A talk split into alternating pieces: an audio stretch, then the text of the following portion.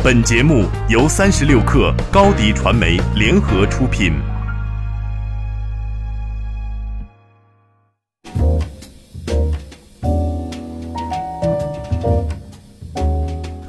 你好，我是克星合伙人辩手李牧阳。那么这一期我想和大家聊一聊关于互联网红利的消失和转变。最近这段时间。互联网创业圈可以说是满城风雨，从 BOSS 直聘的李文新事件，到小蜜圈的忽然下架，人心惶惶。很多人也许还在问2017年的风口究竟是什么？可我要说，不论风口是什么，最大的关注点应该是从究竟做什么赚钱，转向什么即使赚钱，长远来看也绝对不能做。回顾一下。整个上一个经济周期之中，我们所面对的所谓的风口红利，主要是三个方向：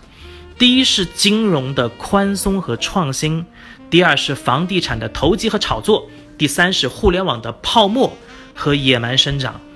本质上说，很多人吃的都是这种监管红利，是在政策宽松或滞后的情况下，通过钻空子斩获了史无前例的巨大红利。但是在今天，我们会发现，不管是房地产还是金融，过去那套已经走不通了。而互联网领域野蛮生长的方法，可能不能再野蛮了。但是我们会发现，其实互联网的创业者要想异军突起、完成逆袭，往往要行走在灰色地带。但是在今天，互联网的红利已经退尽了。首先是人口红利消失了，其次我们会发现，在应用市场上，人们需求的各个领域都有一堆产品在那里了。而紧接着，寡头垄断的局面开始形成，特别是腾讯和阿里，任何地方只要稍稍火一点，就会有他们的身影，要不然是果断跟进，要不然是砸钱投资。我们会发现，资本开始风投破坏生态，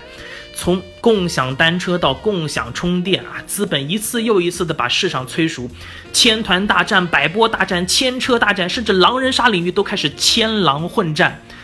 蓝海一次又一次被资本弄成了红海。你想抄，但是现在问题是，美国所有的商业模式和产品模式，现在靠谱的不靠谱的，中国人都已经抄完了。反过来，现在是老外开始抄中国人了。你说我抄谁呢？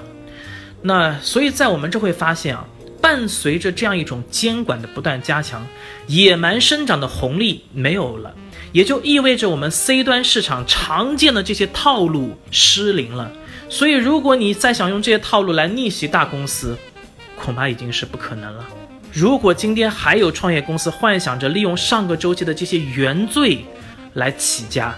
我只能说勿谓言之不预也。我们要警惕今天我们做的很多产品，特别是娱乐方面的潮流性，不能火一把就死。因为这种速生速死的项目是撑不起一个大公司的，我们也要警惕，在今天做消费升级的时候，往往越高端的人群，它的流量是越分散的，越低端可能相对而言集中一点。但是越高端以后，人们会有各种各样不同的圈子、兴趣、情怀，所以在这种情况下，我们会发现捕捉高端的流量没有那么容易，中产阶级的钱其实没有那么好赚。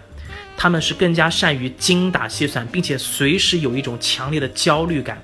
感觉哦，我今天要多花点钱，搞不好就随时可能会滑落底层。所以在这种情况下，怎么征服他们的心？可不要以为别人是人傻钱多。我们今天的互联网创业者要随时做好当小弟的准备，因为确实 BAT 已经非常非常强大，不要天天想着颠覆。